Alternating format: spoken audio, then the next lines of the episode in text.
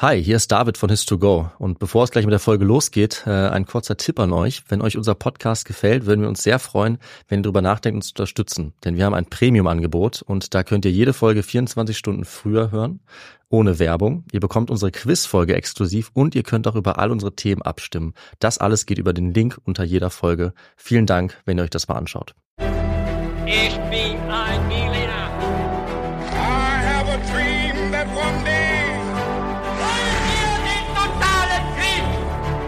Niemand hat die Absicht, eine Mauer zu errichten.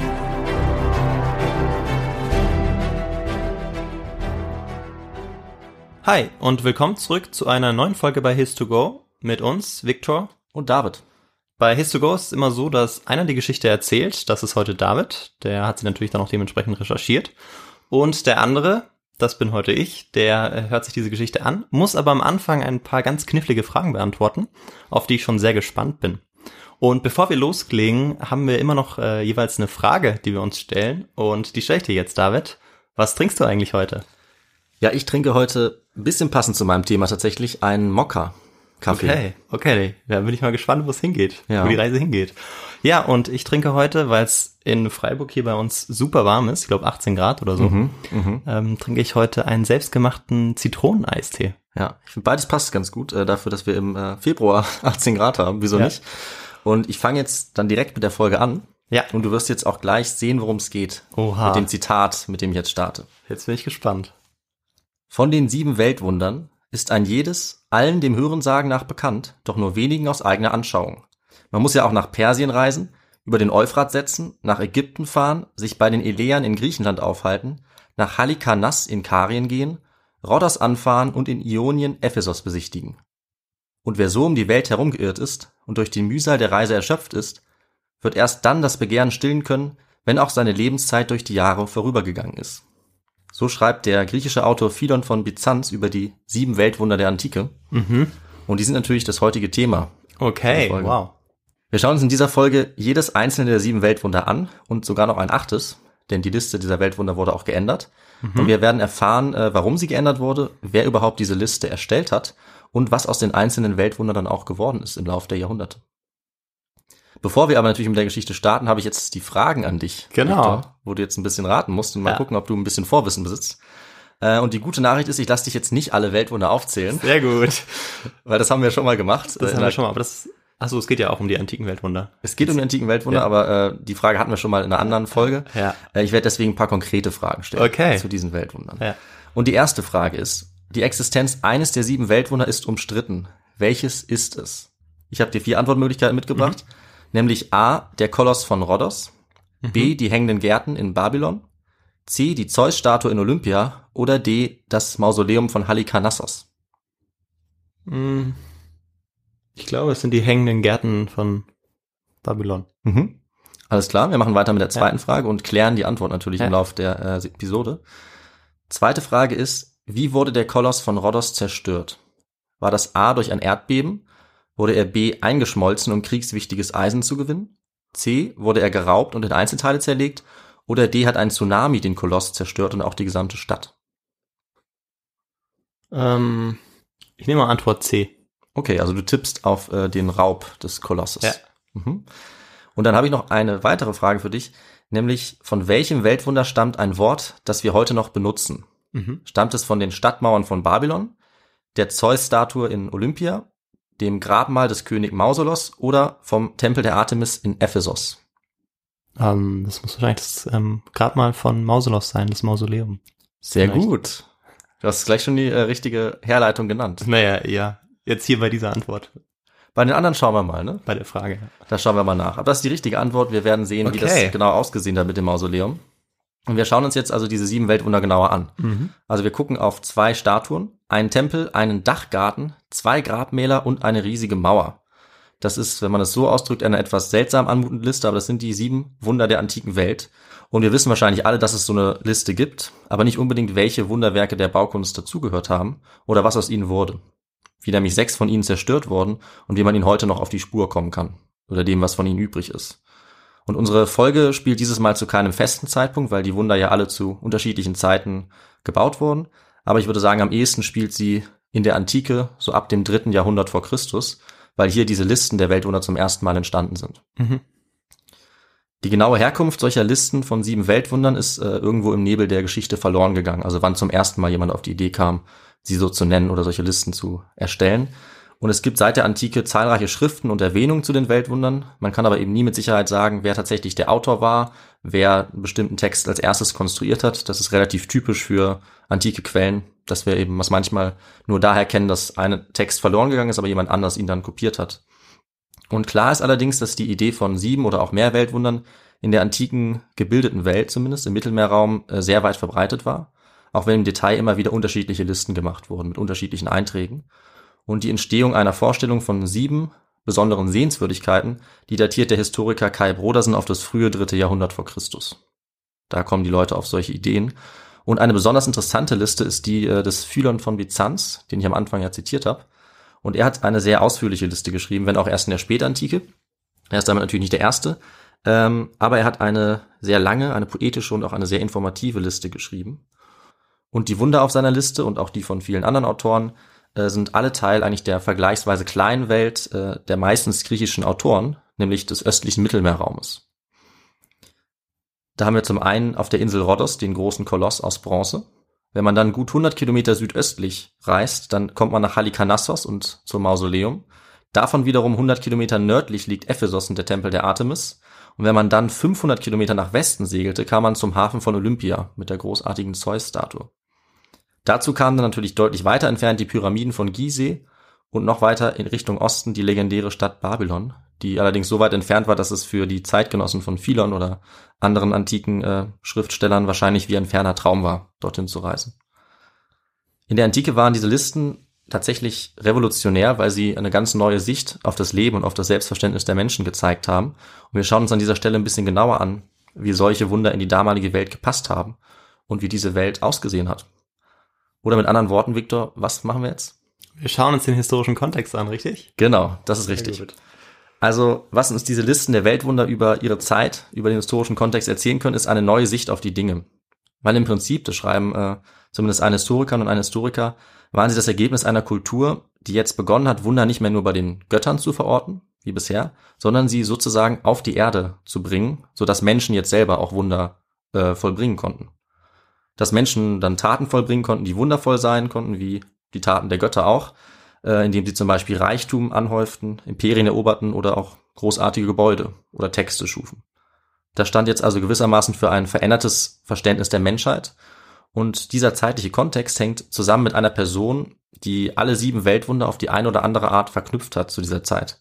Und da würde ich dich auch wieder fragen, Victor, auf wen würdest du da tippen? Ähm, der sie verknüpft hat, also ein, ein antiker Schriftsteller. Er hat sie eher räumlich verknüpft.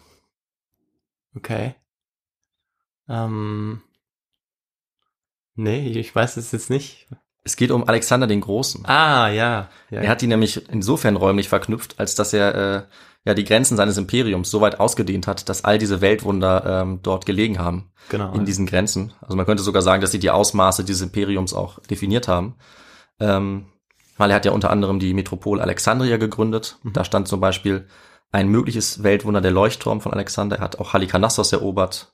Er war auch in Rhodos und eventuell wurde der Koloss sogar äh, nach seinem Ebenbild geschaffen. Und er ist natürlich in Babylon gestorben, wo die berühmten Stadtmauern und die hängenden Gärten verortet wurden. Und ähm, vielleicht weißt du ja, wann er ungefähr gestorben ist, Victor, damit wir wissen, welche Zeit es jetzt ist. Äh, das müsste äh, ungefähr 300 20 vor Christus gehen, 23 mhm. vor Christus. Ja, genau richtig. 323 ist ja. das exakte Jahr.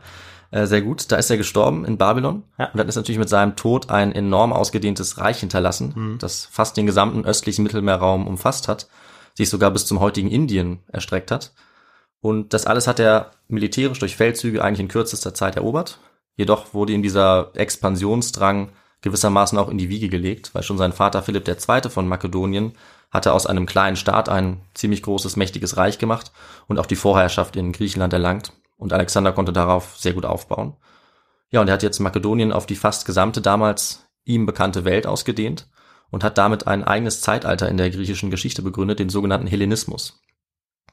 Dieser Name kommt daher, dass sich die Griechen oder griechischsprachige Völker selbst als Hellen bezeichnet haben Und was der Hellenismus im Prinzip bedeutet, ist eine massive Expansion der Griechen und der griechischen Zivilisation, möglich gemacht und gefordert eben durch die Eroberung dieses großen persischen Reiches, was vorher im Osten lag, durch Alexander. Und auch nach Alexanders Tod ging dieser griechische Einfluss nicht zugrunde, denn seine Generäle, die sogenannten Diadochen, äh, haben große Nachfolgestaaten gegründet und haben sich dann auch über Jahrhunderte dort halten können, also diese Nachfolgestaaten. Das waren dann zum Beispiel die Ptolemäer in Ägypten, Stichwort Kleopatra, die war die letzte Herrscherin dort und diese Staaten wurden dann eben alle von griechischen Dynastien gelenkt. Die Griechen haben dann in der Zeit zahlreiche Städte gegründet, wie zum Beispiel Alexandria oder auch viele andere Alexandrias. Äh, sie sind in diese neue von ihnen eroberte Welt gezogen und haben sozusagen den griechischen Way of Life auch mitgebracht und diese Kulturen stark beeinflusst. Das war vor allem für die Eliten im Osten sehr attraktiv. Die haben sich dann selber hellenisiert. Das heißt, die haben die griechische Kultur, die Sprache und die Architektur übernommen. Die Landbevölkerung etwas weniger. Und insgesamt war der Hellenismus aber geprägt durch Wechselbeziehungen, Verbindungen und auch Austausch zwischen den Griechen und den Indigenen, also allen anderen Völkern in der hellenistischen Einflusssphäre, die immerhin von Spanien bis nach Indien gereicht hat. Und die hellenistische Welt wurde dann verbunden und modernisiert, unter anderem durch Münzgeld, die Nutzung einer alphabetischen Schrift, also wirkliche Nutzung, und eine Wiederbelebung des internationalen Handels. Und Alexander der Große, der war eben der Katalysator für diese Entwicklung und der Hellenismus hat als Epoche dann auch mindestens bis 30 vor Christus fortgedauert, als nämlich Rom mit Ägypten, dem Ptolemäerreich, das letzte hellenistische Reich erobert hat. Oder da gerade die Römer durch die griechische Kultur stark beeinflusst waren, ist es vielleicht sogar treffender, so wie der Althistoriker Hans-Joachim Gerke zu sagen, dass der Hellenismus sogar bis auf das siebte Jahrhundert nach Christus noch zu datieren ist, äh, als ungefähr nach tausend Jahren dann der Islam sich begonnen hat auszubreiten. Für unsere Geschichte geht es jetzt aber vor allem um die Zeit des dritten, des zweiten und des ersten Jahrhunderts vor Christus, als diese Weltwunder alle existiert haben. Und der Hellenismus ist eben im Mittelmeerraum der Kontext, in dem äh, die ersten Listen dieser sieben Weltwunder entstanden sind.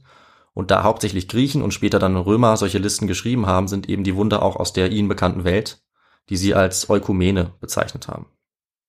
Man muss aber sagen, dass zur selben Zeit, ähm, also einige Jahrhunderte vor Christi Geburt, auch viele andere beeindruckende äh, Kulturen und Bauwerke bestanden. Zum Beispiel 220 vor Christus die erste chinesische Kaiserdynastie und die berühmte Terrakotta-Armee äh, des ersten chinesischen Kaisers. Das heißt, auch das hätte man natürlich als Weltwunder ansehen können, wenn man es gekannt hätte in dieser griechischen Welt. Oder auch die chinesische Mauer. Auch in Südamerika hatten die Maya schon seit Jahrhunderten äh, Städte gegründet, führten Handelsbeziehungen, während in Europa die Kelten hauptsächlich ähm, in der Latänkultur gesiedelt haben. Aber auch in Indien gab es zu der Zeit einige beeindruckende Gebäude, zum Beispiel unter dem Herrscher Ashoka. Es war also einiges los auf der ganzen Welt, aber äh, für die hellenistischen Autoren war natürlich vor allem die Wunder in ihrer Einflusssphäre und der Welt, die sie kannten, ähm, hm. wichtig. Und damit kommen wir äh, zur wahrscheinlich ältesten vollständigen Liste. Die stammt von Antipatros von Sidon und sie ist aus dem späten zweiten Jahrhundert vor Christus. Und es gibt natürlich noch ältere Listen, aber eben dann keine vollständigen. Und dieser Antipatros, der nennt jetzt die Mauern von Babylon, die Zeus-Statue, die hängenden Gärten, den Koloss von Rhodos, die Pyramiden von Gizeh, das Mausoleum und den Artemis-Tempel mhm. als die sieben Weltwunder. Mhm. Und äh, der Begriff, den hat er damals so noch nicht verwendet. Der kommt erst im ersten Jahrhundert vor Christus dazu. Vorher hat man die einfach als Sehenswürdigkeiten bezeichnet, aber noch nicht als Weltwunder. Und was wichtig ist natürlich, dass es dann immer sieben sein mussten. Zumindest jetzt in der Antike, weil die Zahl sieben einfach sehr wichtig war. Ja. Für die Menschen damals hatte eine sehr zentrale Bedeutung als Primzahl, auch mathematisch. Das sieht man auch bei anderen äh, Dingen wie zum Beispiel den sieben Schöpfungstagen. Ja, also in der Religion auch eine wichtige Rolle. Genau. Ähm, und es war dann nicht eindeutig, was jetzt diese sieben Weltwunder genau sein sollten, aber die Zahl sieben, die war quasi gesetzt. Und ja, im Laufe der Antike gab es eine große Zahl an verschiedenen Listen und allen möglichen Bauten, die da vorkamen. Da war dann auch mal das Kolosseum dabei oder die gesamte Stadt Rom. Und äh, mit der Ausbreitung des Christentums kamen dann immer wieder auch andere Wunder, weil man diese heidnischen Wunder, wie zum Beispiel den Artemis-Tempel, nicht mehr haben wollte. Mhm. Stattdessen kam dann zum Beispiel die Arche Noah dazu. Ähm, und ja, im Mittelalter wurden dann sogar aus diesen sieben Weltwundern mal acht, zwölf oder sogar 29 und auch Schön, 29 ja, Weltwunder. Das war das Maximum, was man so Kannst ungefähr. Du die aufzählen? Äh, kann ich, aber mache ich jetzt nicht. Dazu haben wir nicht die Zeit. Nee, und ich habe natürlich auch keine Ahnung. Ähm, und auch in der Neuzeit wurden diese Listen ja. dann sehr verändert. Aber wir schauen jetzt natürlich auf die antiken Weltwunder und auf eine Klar. antike Liste. Und da müssen uns jetzt schon ein bisschen entscheiden, welche Liste wir nehmen. Und ich habe mich jetzt entschieden für die Liste dieses Antipratos, mhm. die eben die älteste bekannte vollständige Liste ist. Und äh, ja, da schauen wir uns jetzt im Folgenden genauer die sieben antiken Weltwunder an, vielleicht noch ein achtes, ähm, und wir schauen uns an, wie die Weltwunder entstanden sind, was sie so bedeutet haben für die Menschen damals und auch wie sie in allen Fällen bis auf einen zerstört worden. Ich glaube, du weißt auch schon, welcher Fall das ist, das nicht zerstört wurde. Das ist nämlich auch das älteste dieser Weltwunder. Victor, worauf würdest du da tippen? Ähm, ja, das sind die Pyramiden. Genau. Von Gizeh. Sehr richtig, die Pyramiden von Gizeh. Ähm, die sind tatsächlich die einzigen oder das einzige Weltwunder, was heute noch steht Ja. und auch das älteste zufällig und das größte. Also die haben eine ganze Menge an ähm, Rekorden, wenn man so will. Und Die haben ähm, sehr massiv gebaut. die waren sehr massiv gebaut und zwar um ungefähr 2560 vor Christus. Okay. Da ist äh, die Cheops-Pyramide entstanden. Ja. Die größte und wohl berühmteste Pyramide. Und diese Cheops-Pyramide ist der Höhepunkt einer langen Entwicklung von Grabbauten, denn es waren äh, die Pyramiden ja vor allem in Ägypten. Und diese Ägypter haben mit dem Bau schon lange vor anderen bekannten Kulturen damit begonnen, zum Beispiel die Maya später.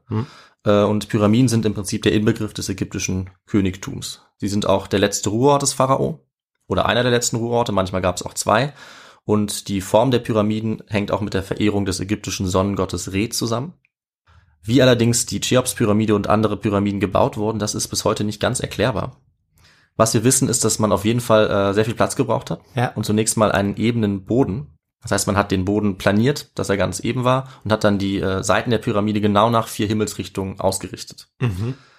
Dafür hatten die Ägypter zwar noch keinen Kompass, aber sie haben sich dafür ganz auf die Sterne verlassen und sie haben es dann tatsächlich auch geschafft, nur um einen Bruchteil eines einzigen Grades abzuweichen von den Berechnungen, die wir heute anstellen können. Und dann haben sie natürlich riesige Steinblöcke kilometerweit hergeschafft, die fünf Tonnen oder mehr gewogen haben, sogar bis zu 30 Tonnen. Und wie sie die aufeinander gebaut haben, das wissen wir nicht genau. Da muss man einfach Asterix schauen. Asterix äh, bei Ja. Cleopatra. Stimmt. Und dann weiß man das eigentlich direkt. Das, Da wird es mit äh, Zaubertrank, genauso gewesen mit. Zaubertrank erledigt wahrscheinlich, ne?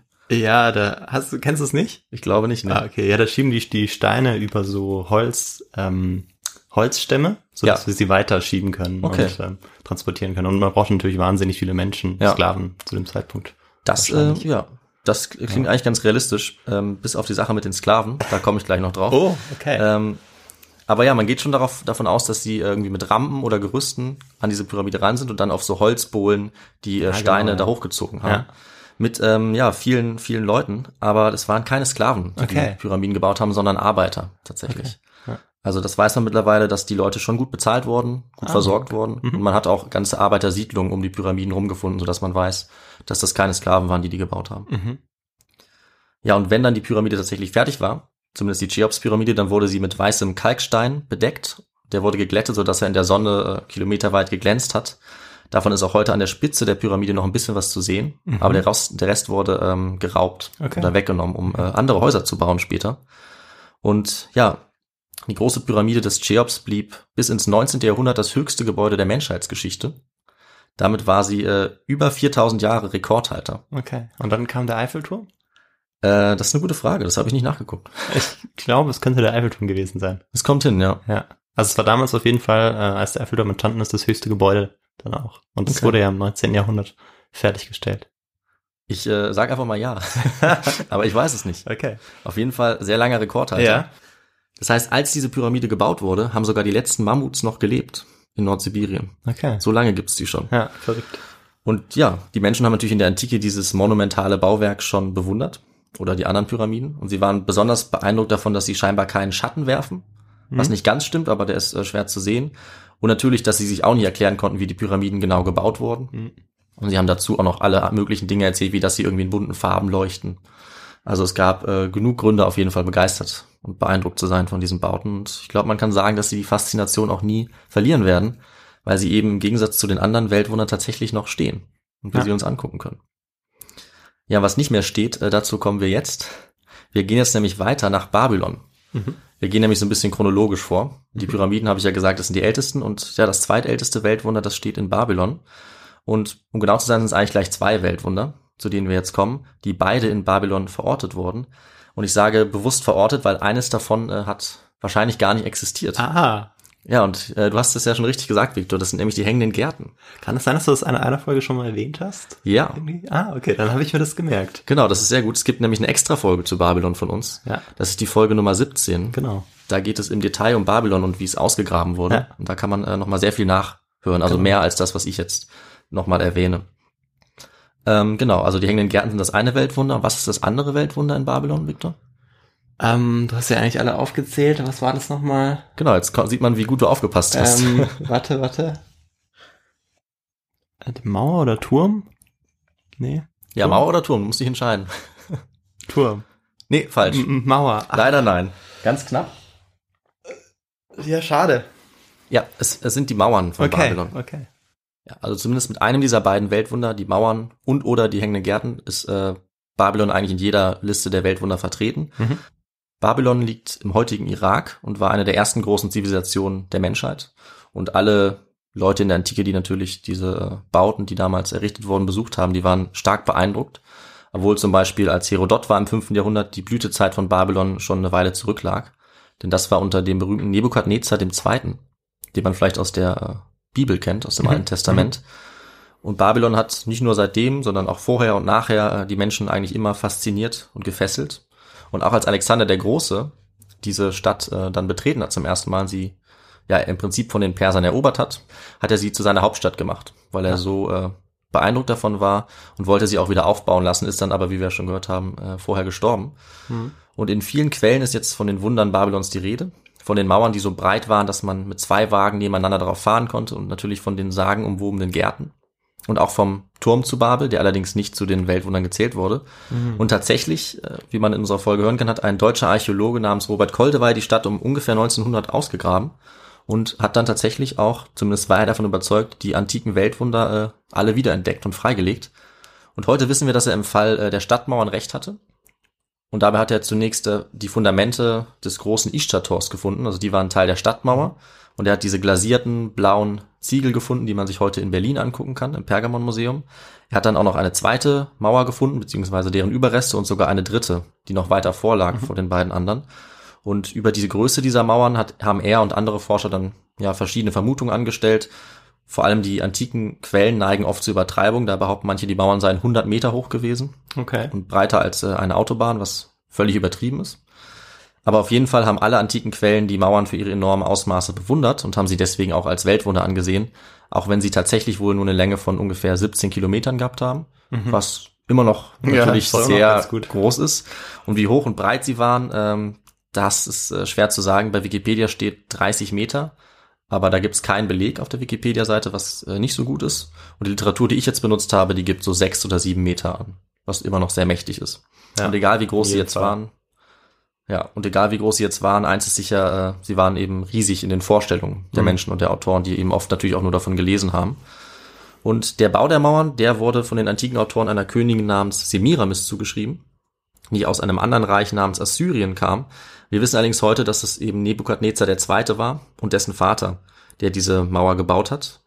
Und ähm, damit sind sie ungefähr das zweitälteste Wunder auf dieser Liste, weil sie im siebten oder sechsten Jahrhundert vor Christus gebaut wurden. Und das wissen wir daher, dass Nebukadnezar in die Ziegel, die er benutzt hat, immer auch ein bisschen ja seinen eigenen Namen äh, nochmal eingravieren hat lassen. Da steht dann, ich, Nebukadnezar der Zweite, habe diese Mauer gebaut. Ja, so wie äh, heute die ganzen Popsänger, die dann immer, bevor sie ihr Lied anfangen, erstmal ihren Namen sagen. Genau. Jason Derulo. Ja, oder so. zum Beispiel. Ja, sehr ähnlich. Finde ich einen sehr guten Vergleich. Ähm, ja, aber das mit dieser Königin Semiramis, das ist eher dem Reich der Legenden zuzuschreiben. Und was auch dem äh, Reich der Legenden zuzuschreiben ist, ist äh, das andere Weltwunder, von dem wir schon gesprochen haben, nämlich die hängenden Gärten von Babylon. Die wurden angeblich auch von dieser Königin Semiramis gebaut. Aber ähm, wie wir jetzt mittlerweile wissen, hat Robert Koldewey sich geirrt, als er dachte, er hätte diese hängenden Gärten gefunden, beziehungsweise die Fundamente. Die werden nämlich in den griechischen Quellen als Bau mit mehreren Terrassen beschrieben, auf denen verschiedenste Pflanzen und Bäume wuchsen. Und durch diese Terrassen schien das ganze Gebilde fast zu schweben, also hatte eine magische, mythische Anziehungskraft. Und diese Gärten wurden dann durch ein verborgenes System mit Wasser des Euphrats äh, bewässert angeblich. Und Koldewey glaubte, dass er das gefunden hatte, aber nach seinen Veröffentlichungen wurde dann klar, dass die Fundamente, die er dafür gehalten hat für diesen Garten, wahrscheinlich viel zu klein waren und dass er auch in der falschen Position war. Also der Garten hätte eigentlich laut den antiken Quellen wo ganz anders liegen müssen. Ähm, und die meisten ForscherInnen bezweifeln deshalb die Angaben Koldeweis mittlerweile. Und der Historiker Kai Brodersen nimmt unter anderem an, dass es die hängenden Gärten nie gegeben hat, sondern dass wohl ein privater Garten im Palast dieses Nebukadnezar mit der Zeit immer mehr verklärt und mythisiert wurde, bis die Leute dann bei diesem Bild der hängenden Gärten angelangt sind, das wir heute noch haben. Mhm. Was wir also äh, feststellen müssen, ist, es gibt keinen sicheren Nachweis, ob diese Gärten jemals existiert haben oder wo sie gelegen haben. Viele ForscherInnen gehen eben davon aus, dass es sie nie gegeben hat. Einige vermuten, dass es sie irgendwo anders in Babylon gegeben hat und manche vermuten sogar völlig andere Orte, wie Ninive, dass sie also nie in Babylon existiert haben, aber woanders. Und ja, damit fahren wir jetzt fort mit dem nächsten Weltwunder. Und wie gesagt, wer noch mehr erfahren möchte, Folge 17, Genau. Robert Koldewein. Wir machen jetzt chronologisch wieder weiter mit der Zeus-Statue. Schön, ja. Das ist äh, also ein Weltwunder, das in der griechischen Welt ist. Also wir verlassen jetzt den Orient und wir begeben uns nach Olympia. Dort stand die Statue des Zeus, äh, des obersten griechischen Gottes, und die zählte in der Antike zu den wichtigsten Sehenswürdigkeiten überhaupt. Also jede Person, die irgendwie auf Reisen gehen wollte, die wollte sich diese Statue damals angucken. Und wir wissen natürlich, dass in Olympia die bekannten Spiele stattgefunden haben. Und im 5. Jahrhundert vor Christus, so um 440 vielleicht, 430, entstand dort auch der große Tempel des Zeus, seinerzeit der größte Tempel auf dem Peloponnes, also der Halbinsel im Süden Griechenlands. Und direkt nach der Fertigstellung wurde dann auch eine riesige Zeus-Statue in diesem Tempel errichtet vom berühmten Bildhauer Phidias. Und was glaubst du, Viktor, aus welchem Material hat er wohl diese Statue gebaut? Aus Marmor. Ja, finde ich gut. Ist ein guter Tipp. Äh, ist in dem Fall falsch. Nee, ähm, aus Stein. Aber welcher Stein? Nee, ich weiß es nicht. Stein ist es leider auch nicht. Auch nicht. Okay. Er hat die Statue äh, aus Platten gebaut und die bestanden aus Gold und Elfenbein. Also ganz, ganz edle Materialien. Ach so, tatsächlich. Und mit diesem Gold und Elfenbein hat er die Haut und die Kleidung und auch die Haare des Zeus dargestellt. Ja. Also der hat, ja, war offensichtlich ein sehr begabter Künstler. Und Zeus saß äh, noch dazu auf einem Thron aus schwarzem Ebenholz. Okay. Und dieses gesamte Gebilde war wohl gute zwölf Meter hoch. Das heißt, es war wirklich sehr beeindruckend im Innenraum dieses Tempels. Okay, ja, ich hatte das ganz anders im Kopf irgendwie, aber äh, es war tatsächlich aus sehr edlem Material. Ja. So edel, dass es äh, später vermutlich auch ein bisschen äh, geraubt wurde. Dazu okay. komme ich gleich noch. Ähm, aber man muss auf jeden Fall sagen, diese Statue war in der ganzen hellenistischen Welt berühmt. Sogar der Römer Cicero hat noch geschrieben, dass nur die Idee der Schönheit an sich noch schöner sei als diese Statue. Also der Oh. war schwer beeindruckt. Ja. Was aber wurde aus der Statue?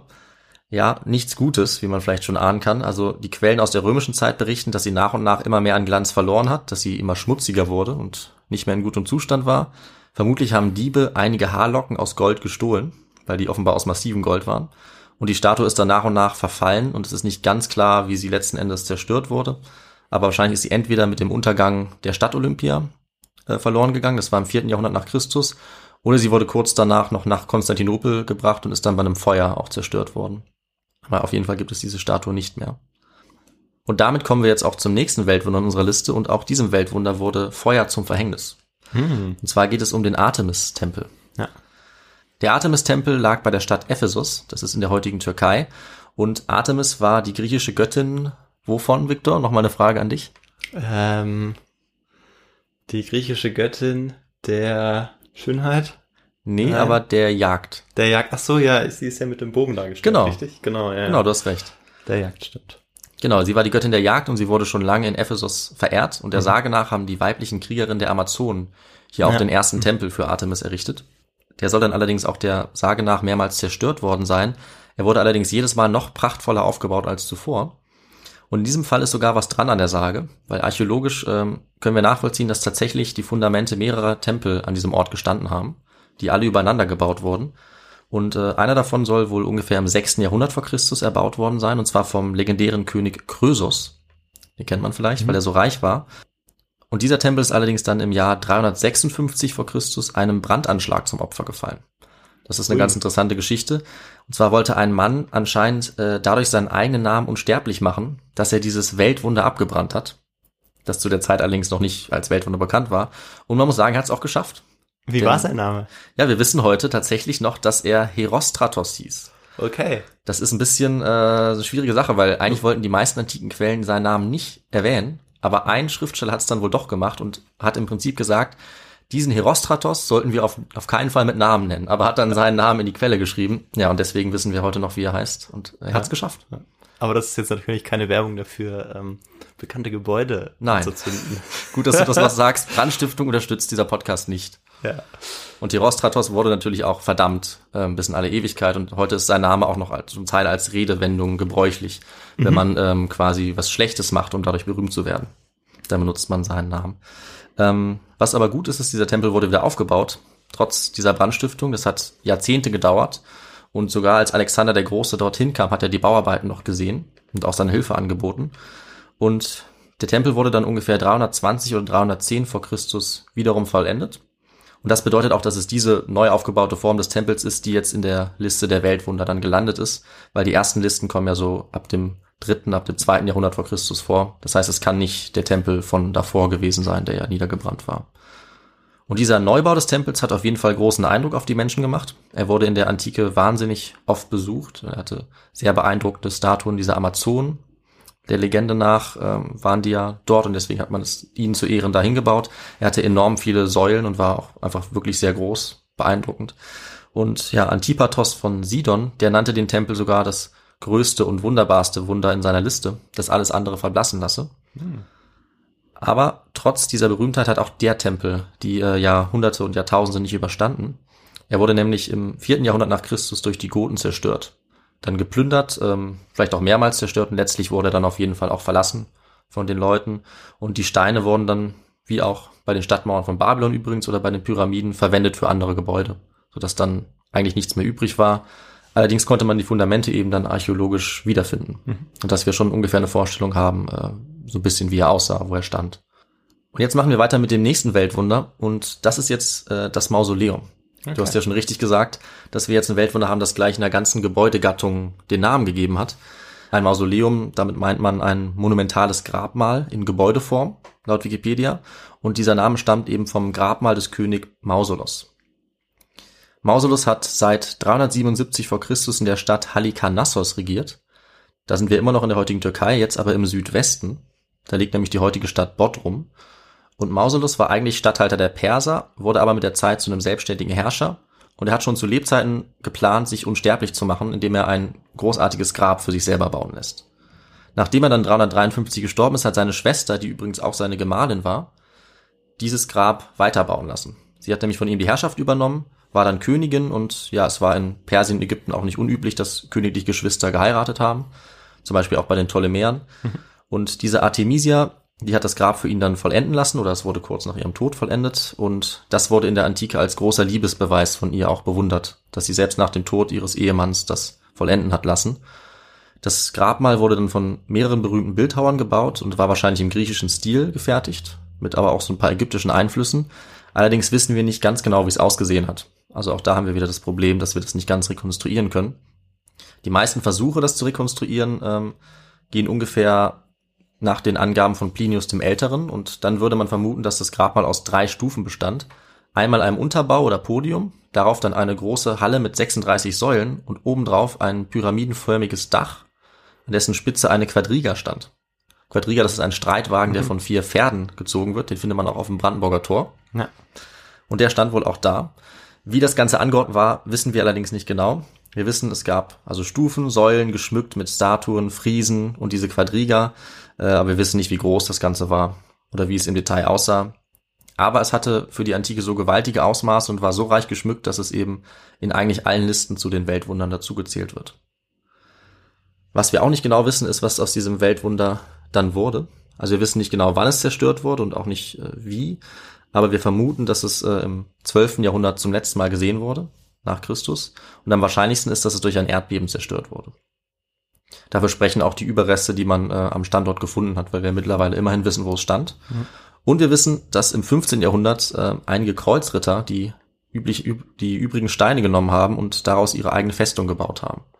Dass man sich später gewundert hat, warum ähm, diese Steine in der Festung sind und man das dann nachvollziehen konnte. Das war vielleicht auch der Vorteil der Pyramiden von Gizeh, dass man die Steine nicht einfach klauen konnte, weil die waren ein bisschen zu schwer, um sie einfach äh, mitzunehmen und wegzunehmen. Naja, nicht ganz. Also die äußere Schicht mit weißem Kalkstein, die wurde ja geklaut. Ja, stimmt, aber ähm, ja, nicht, nicht das Ganze. Der Rest nicht, das stimmt. Ja. Vielleicht auch aus Ehrfurcht, ich weiß, ich, ich weiß es nicht. Vielleicht, ja. Aber ja, dieser massive Bau auf jeden Fall, der Ja. hat's äh, überstanden. Aber nicht das Mausoleum. Und damit kommen wir jetzt auch zum letzten und eben auch zum jüngsten Weltwunder in unserer Liste. Victor, du weißt jetzt, was uns noch fehlt, oder? Ja, natürlich weiß ich, was uns noch fehlt. Und zwar der Koloss von Rhodos. Sehr gut. Das ist richtig. Es geht jetzt um den Koloss von Rhodos. Und äh, wir gucken uns erstmal an, wieso und wann der gebaut wurde, bevor wir dann erfahren, was ihm zum Verhängnis wurde. Oh ja. Und zwar wurde die Stadt Rhodos um 408 vor Christus auf der gleichnamigen Insel gegründet und sie ist schnell reich geworden als Handelsmetropole und es haben dort wahrscheinlich bis zu 80.000 Menschen gewohnt. Rhodos war dann in der Folgezeit immer bemüht, unabhängig zu bleiben, aber das war äh, schwierig für die Stadt, weil die Großmächte in der Region immer wieder Einfluss darauf genommen haben. Die Stadt musste sich dann Alexander dem Großen unterwerfen und nach dessen Tod hatte sie dann enge Handelsbeziehungen zu einem seiner Nachfolger, Ptolemaios von Ägypten. Und wir haben ja vorhin schon gehört, dass es aber nicht nur diesen Ptolemaios gab, sondern eben noch die anderen Nachfolger, die Diadochen, und die haben untereinander Krieg geführt. Und deswegen äh, wurde jetzt Rhodos dann ähm, von einem anderen Nachfolger, nämlich Antigonos, belagert. Und Rhodos hat es aber ganz überraschend geschafft, äh, diesen Antigonos beziehungsweise sein, äh, seine Armee, sein General äh, zu besiegen oder zumindest ähm, davon abzuhalten, die Stadt zu erobern, diese Belagerung durchzuhalten. Das war im Jahr 304 vor Christus und das war dann der Grund für den Bau der Statue des Kolosses. Die Rhodier hatten nämlich ihrem Gott Helios so einen Koloss versprochen, was in ihrer Sprache einfach Statue bedeutete, wenn sie diese Belagerung überstehen würden.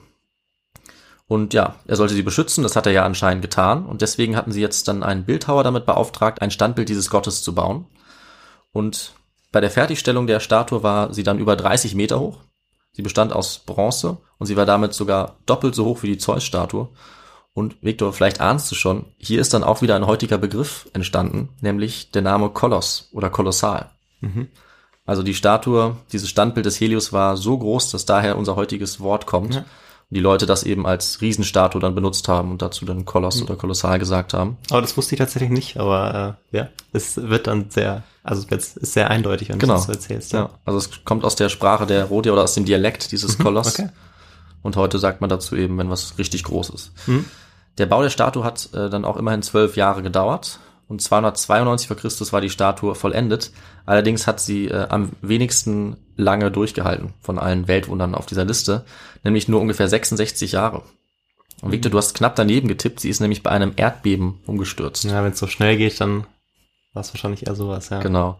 Das war dann eben ungefähr 227 vor Christus. Ähm, und ja, dass es ein Erdbeben war, das wissen wir. Wie genau die Statue aussah, das wissen wir allerdings auch hier wieder nicht. Also klar ist ihre ungefähre Höhe, 30 Meter, sehr, sehr hoch. Und dass sie eben aus Bronze war. Und äh, es gibt aber sonst vor allem falsche Darstellungen, die sich nicht belegen lassen. Also ganz berühmt ist das Bild, wo der Koloss mit gespreizten Beinen über einer Hafeneinfahrt steht und die Schiffe fahren unter seinen Beinen durch. Das wissen wir, dass das auf keinen Fall gestimmt hat. Das war damals einfach technisch gar nicht machbar und er hat einfach stattdessen auf einem Sockel gestanden Hm. und eben nicht über dem Wasser. Ähm, Es wird in den Quellen auch nichts dergleichen erwähnt. Und ebenso ist es auch falsch, dass er eine Fackel in der Hand gehalten hat. Das wurde in der Neuzeit auch dazu gedichtet. Und da sehen wir eben, wie stark dieser Koloss äh, im kulturellen Gedächtnis des Westens verklärt wurde. Und wahrscheinlich war es in der Antike aber einfach so, dass die schiere Größe genügt hat, um ihn als Weltwunder anzuerkennen. Weil 30 Meter schon extrem groß war und das alles aus Bronze. Und äh, auch nachdem er zerstört wurde durch dieses Erdbeben, sind die Einzelteile dieses Kolosses einfach liegen geblieben. Das heißt, man konnte die jahrhundertelang noch gut sehen. Und erst im siebten Jahrhundert nach Christus wurden diese Reste dann als Schrott verkauft, weil die Bronze ja schon noch einen gewissen Wert hatte. Und angeblich wurden sie dann mit 900 Kamelen abtransportiert. Und Wahnsinn. ja, was dann damit passiert ist, das weiß man nicht mehr. Da verliert Okay. sich also die Spur des Kolosses. Unglaublich. Ja, und das waren äh, also die sieben Weltwunder in einigen der ältesten Listen. Aber ich habe ja am Anfang schon gesagt, ich möchte kurz noch ein achtes Weltwunder erwähnen. Ja. In vielen Listen wurden nämlich die Stadtmauern von Babylon gestrichen und Okay. ähm, ersetzt durch ein anderes. Wahrscheinlich, weil sie dann schon so verfallen waren, dass die Leute das nicht mehr als Weltwunder anerkennen wollten. Vielleicht auch aufgrund des Kolosses, weil der eben schon kaputt war. Auf jeden Fall wurde stattdessen ein Wunder der antiken Technik in die Liste aufgenommen. Und jetzt nochmal die Frage, Victor, was könnte das gewesen sein? Ah, ein Wunder der antiken Technik. Ähm, Technik ist vielleicht nicht ganz treffend, aber ähm, ja, vielleicht Baukunst. ja. Vielleicht auch irgendein Tempel? Nicht ganz. Ne? Es ist ein Leuchtturm. Ah, ja. Der ist- Leuchtturm von Alexandria. Dann. Genau, es ist ja. der berühmteste Leuchtturm aller Zeiten wahrscheinlich. Ja. Und äh, da gehe ich kurz drauf ein. Also der Leuchtturm von Alexandria, der wird auch Pharos genannt. Ja. Der Name kommt von der kleinen Insel vor der Stadt Alexandria, auf der er früher stand. Und ja, der Leuchtturm hat das gemacht, was Leuchttürme eben machen. Also er wurde nachts entzündet, damit die Seeleute sich an dem Feuer orientieren konnten. Und er war vermutlich sogar der erste Leuchtturm, der je gebaut wurde. Und zumindest war er auf jeden Fall der größte. Auch bis ganz, bis ins 20. Jahrhundert, glaube ich. Also er war über 100 Meter hoch. Vielleicht sogar fast so groß wie äh, die, die größte Pyramide. Und es wurden dann auch viele weitere Leuchtturme nach seinem Vorbild gebaut. Und mit dem Bau des Pharos wurde 279 vor Christus begonnen. wieder unter dem Diadochen Ptolemaios, von dem wir jetzt ja schon ein paar Mal gehört haben. Und auch der Pharos wurde aber zerstört. Und Victor, du darfst jetzt wieder raten, wovon der zerstört wurde. Ähm, der wurde vielleicht vom Feind zerstört. Nee, der wurde auch wieder von einer Naturgewalt zerstört, von der wir schon gehört haben, nämlich wieder ein Erdbeben. Ach, tatsächlich, okay. Ja. Also das Erdbeben hat jetzt Ah. damit schon drei Weltwunder auf dem Gewissen. Ja.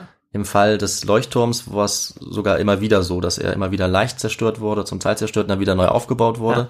Aber im 14. Jahrhundert wurde er dann wirklich endgültig zerstört und Mhm. nicht mehr neu aufgebaut. Und ja, die Reste des Leuchtturms und ja, die Reste des Leuchtturms haben schon wieder als Baumaterial gedient. Mhm. Also auch der wurde wieder irgendwo anders äh, eingebaut, seine Überreste. Und auch er war in der Antike eben weithin bekannt. Aber in die Liste der Weltwunder hat er es da noch nicht geschafft. Das ist erst kurz danach passiert im Mittelalter und dann vor allem in der Neuzeit, wo Mhm. dann eben viele Listen vorkommen, die nicht mehr die Stadtmauer von Babylon beinhalten, aber stattdessen den Leuchtturm von Alexandria. Ja, und das war's jetzt äh, mit dieser Folge über die sieben Weltwunder. Wir haben uns angeguckt, wie diese Meisterwerke der Baukunst, der Ingenieurkunst und der Technik immer wieder die Menschheit fasziniert haben. Wir haben geguckt, wie sie gebaut wurden, bewundert wurden und mit Ausnahme der Pyramiden, wie sie äh, im Verlauf der Jahrhunderte verfallen sind, zerstört oder ausgeraubt wurden. Und ja, damit sind wir am Ende der Episode angelangt. Ja, super spannend, mal was zu hören über diese ganzen Weltwunder, über die antiken Weltwunder, weil äh, mein Wissen dazu ist tatsächlich, äh, wie du ja schon jetzt mehrmals mitbekommen hast, etwas beschränkt. Also ich kenne, ich kenne natürlich schon so ein bisschen die antike Mhm. Geschichte, das, dafür interessiere ich mich ja auch.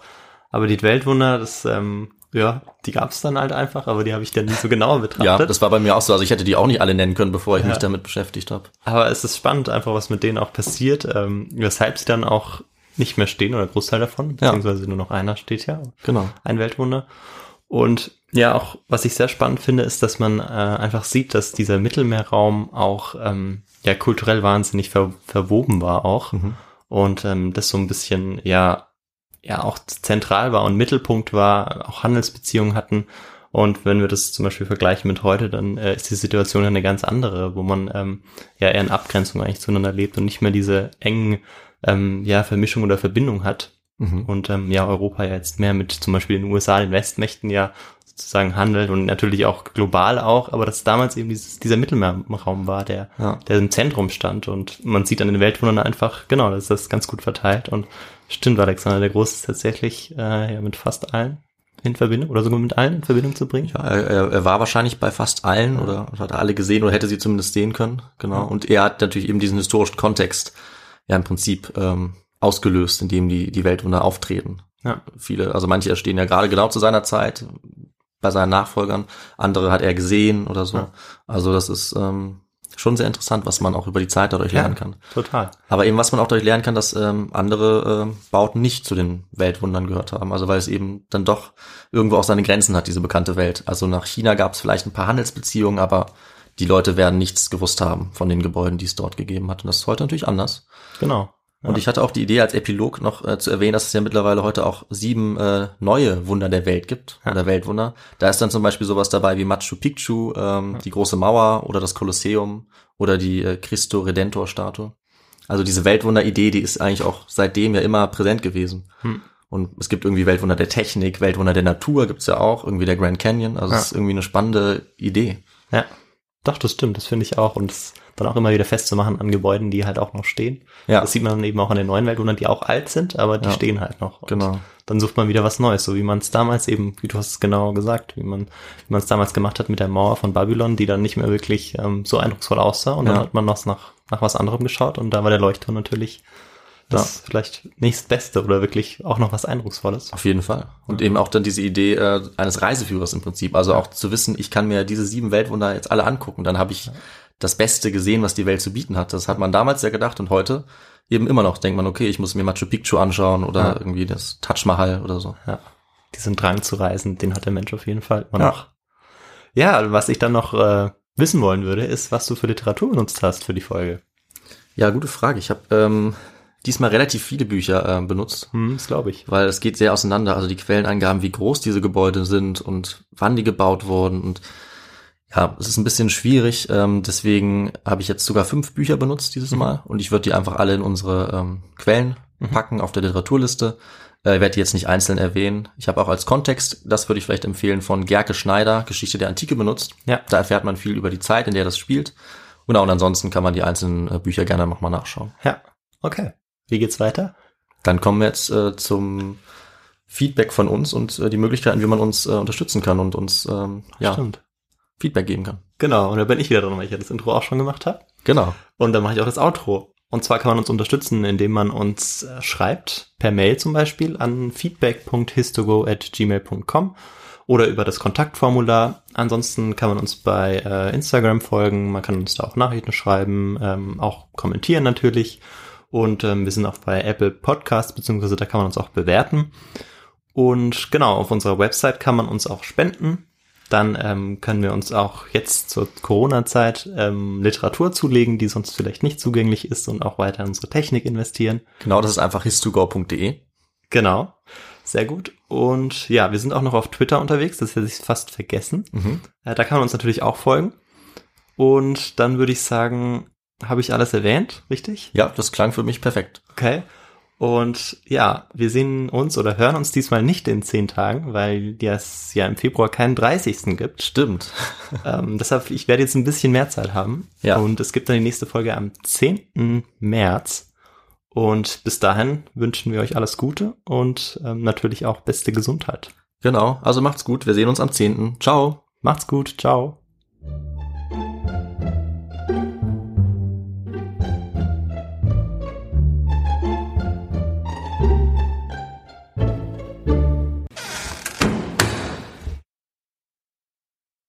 Klingt es sehr abgelesen, oder? Nee, nee, das klingt super. Okay, dann mach ich so.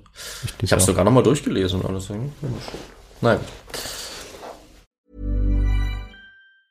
Ever catch yourself eating the same flavorless dinner three days in a row? Dreaming of something better? Well, HelloFresh is your guilt-free dream come true, baby. It's me, Kiki Palmer. Let's wake up those taste buds with hot, juicy pecan-crusted chicken or garlic butter shrimp scampi. Mm. Hello Fresh. Stop dreaming of all the delicious possibilities and dig in at HelloFresh.com.